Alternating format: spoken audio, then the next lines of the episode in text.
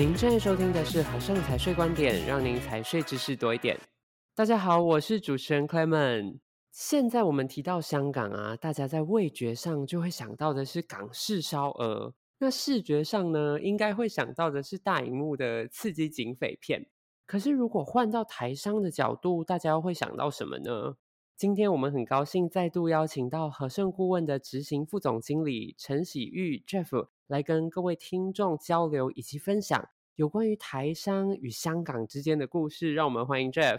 Hello，各位听众，大家好，很高兴再次和大家空中相见。是 Jeff，近期大家其实非常关注香港实施的新修订的税法，以及在今年四月一号开始啊，香港报税要提供会计师的审计报告了。呃，那针对这些，Jeff 有要特别再提醒大家要注意的事项吗？哦，这些前几期由我们专业的会计师和顾问解说过了，我就不再重复。那有兴趣的听众可以回顾我们先前录制的节目哦。嗯，今天我们还是来讲讲历史，和大家聊聊台商与香港之间的爱恨情仇。哇，Jeff 绝对是我们和盛的行动宝典。有 Jeff 的节目呢，就会有故事。光听这个爱恨情仇，就知道。台商跟香港的关系匪浅哦，真的是有点像电影那样吗？还是到底为什么台商会和香港发生了什么样的关系？是不是请 Jeff 为大家开示呢？啊，开示不敢哦，讲股倒是可以。那讲股之前啊，我先考考主持人 Clement，为何香港叫做香港？是。呃，香港的名称由来其实有非常多的传说。我自己听过最合乎逻辑的历史原型是，香港就是运送香料的港口吧。那香港之所以得名，是因为跟香木大有关系嘛。在殖民地的时代，香港可以说是全球最繁忙的城乡转口港之一。嗯，可爱们果然有做功课。是，那香港早期的确是城乡重要的转运港。那也是西方人进入中国买卖重要的门户哦。后来因为鸦片而导致香港割让给英国。那时间到了一九八零年前后，台商制造业因为成本的关系外移到大陆。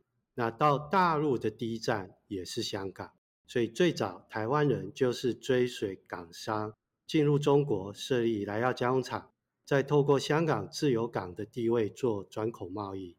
当时香港绝对是台商跨足大陆的最佳助手。嗯，对了，Clement，再考你一个问题：是，你知道台商进大陆为何要先到香港吗？啊，这个我知道，因为上一期的节目当中呢，Jason 经理刚好有提到，早期两岸是没有直航的，而且台湾规定赴大陆投资呢，就必须要透过第三地嘛，香港就刚好是最理想的第三地的选择。嗯，他们真是厉害，不愧为和盛的最佳主持人。谢谢 Jeff。话说上一集 Jason 解说的境外公司功能哈、哦嗯，有提到台商最早赴大陆投资，作为控股和交易的，就是香港公司。嗯，那除了政府规定不能直接投资大陆以外，那时候连做贸易啊、汇款啊都不能直接往来。嗯，所以关键在于。当时两岸关系才刚解冻，就设了一个保护机制，规定台湾的个人或公司必须透过海外的公司间接投资大陆。嗯，这个规定真的很麻烦诶。那时候台湾企业有在使用海外的公司吗？哦，当然几乎都没有。嗯，在当时一般的台商不可能有海外公司，那再加上两岸没有直航，那香港就成为我们。进大陆间接投资的重要跳板。嗯，台商飞到香港的第一件事就是赶快跑去会计师事务所去办理香港公司登记，再去找银行开立账户。台商在香港两天左右就搞定这所有间接投资的前置作业。嗯，听起来感觉香港其实是台湾的神队友诶，台商应该很爱香港才对嘛？那为什么还会有恨与仇呢？呃，这个部分当然就跟两岸三地历史的脉动有极深的关联了。嗯，那当时台商登记的香港公司最先遇到的纠葛就是香港九七回归问题。嗯，那一九九七年七月一日，香港主权从英国归还给中国大陆的时候，多数的香港人对于大陆接管有颇多的疑虑。嗯，那导致九七的前后，港台资金就加速逃离香港，而且呢，台商也追随着港商转换身份，将公司改登记在 BVI。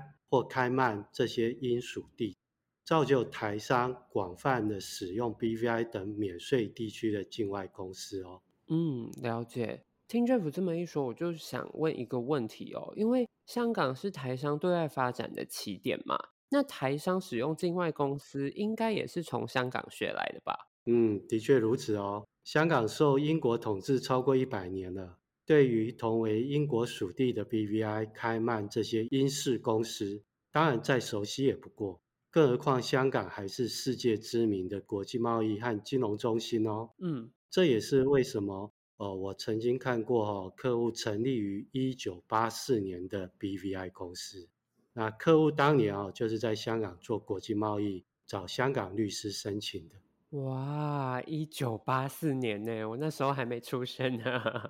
话说回来，Jeff，九十七年之后还有什么事件是导致台商和香港有其他变化的吗？哦，当然有，就像八点档连续剧一样，绝对没完没了。是，话说在二零零八年，大陆实施新的所得税法，不少台商为了取得中港租税优惠。造就一波台商登记香港公司取代 BVI 和萨摩亚控股大陆事业的热潮。嗯，只是不到一年的时间，租税优惠的美梦就破灭了，香港又乏人问津了。嗯，这个听起来真的都是两岸三地的事诶。我知道后来还有闹得满城风雨的雨伞革命，是不是也对台商运用香港有所影响呢？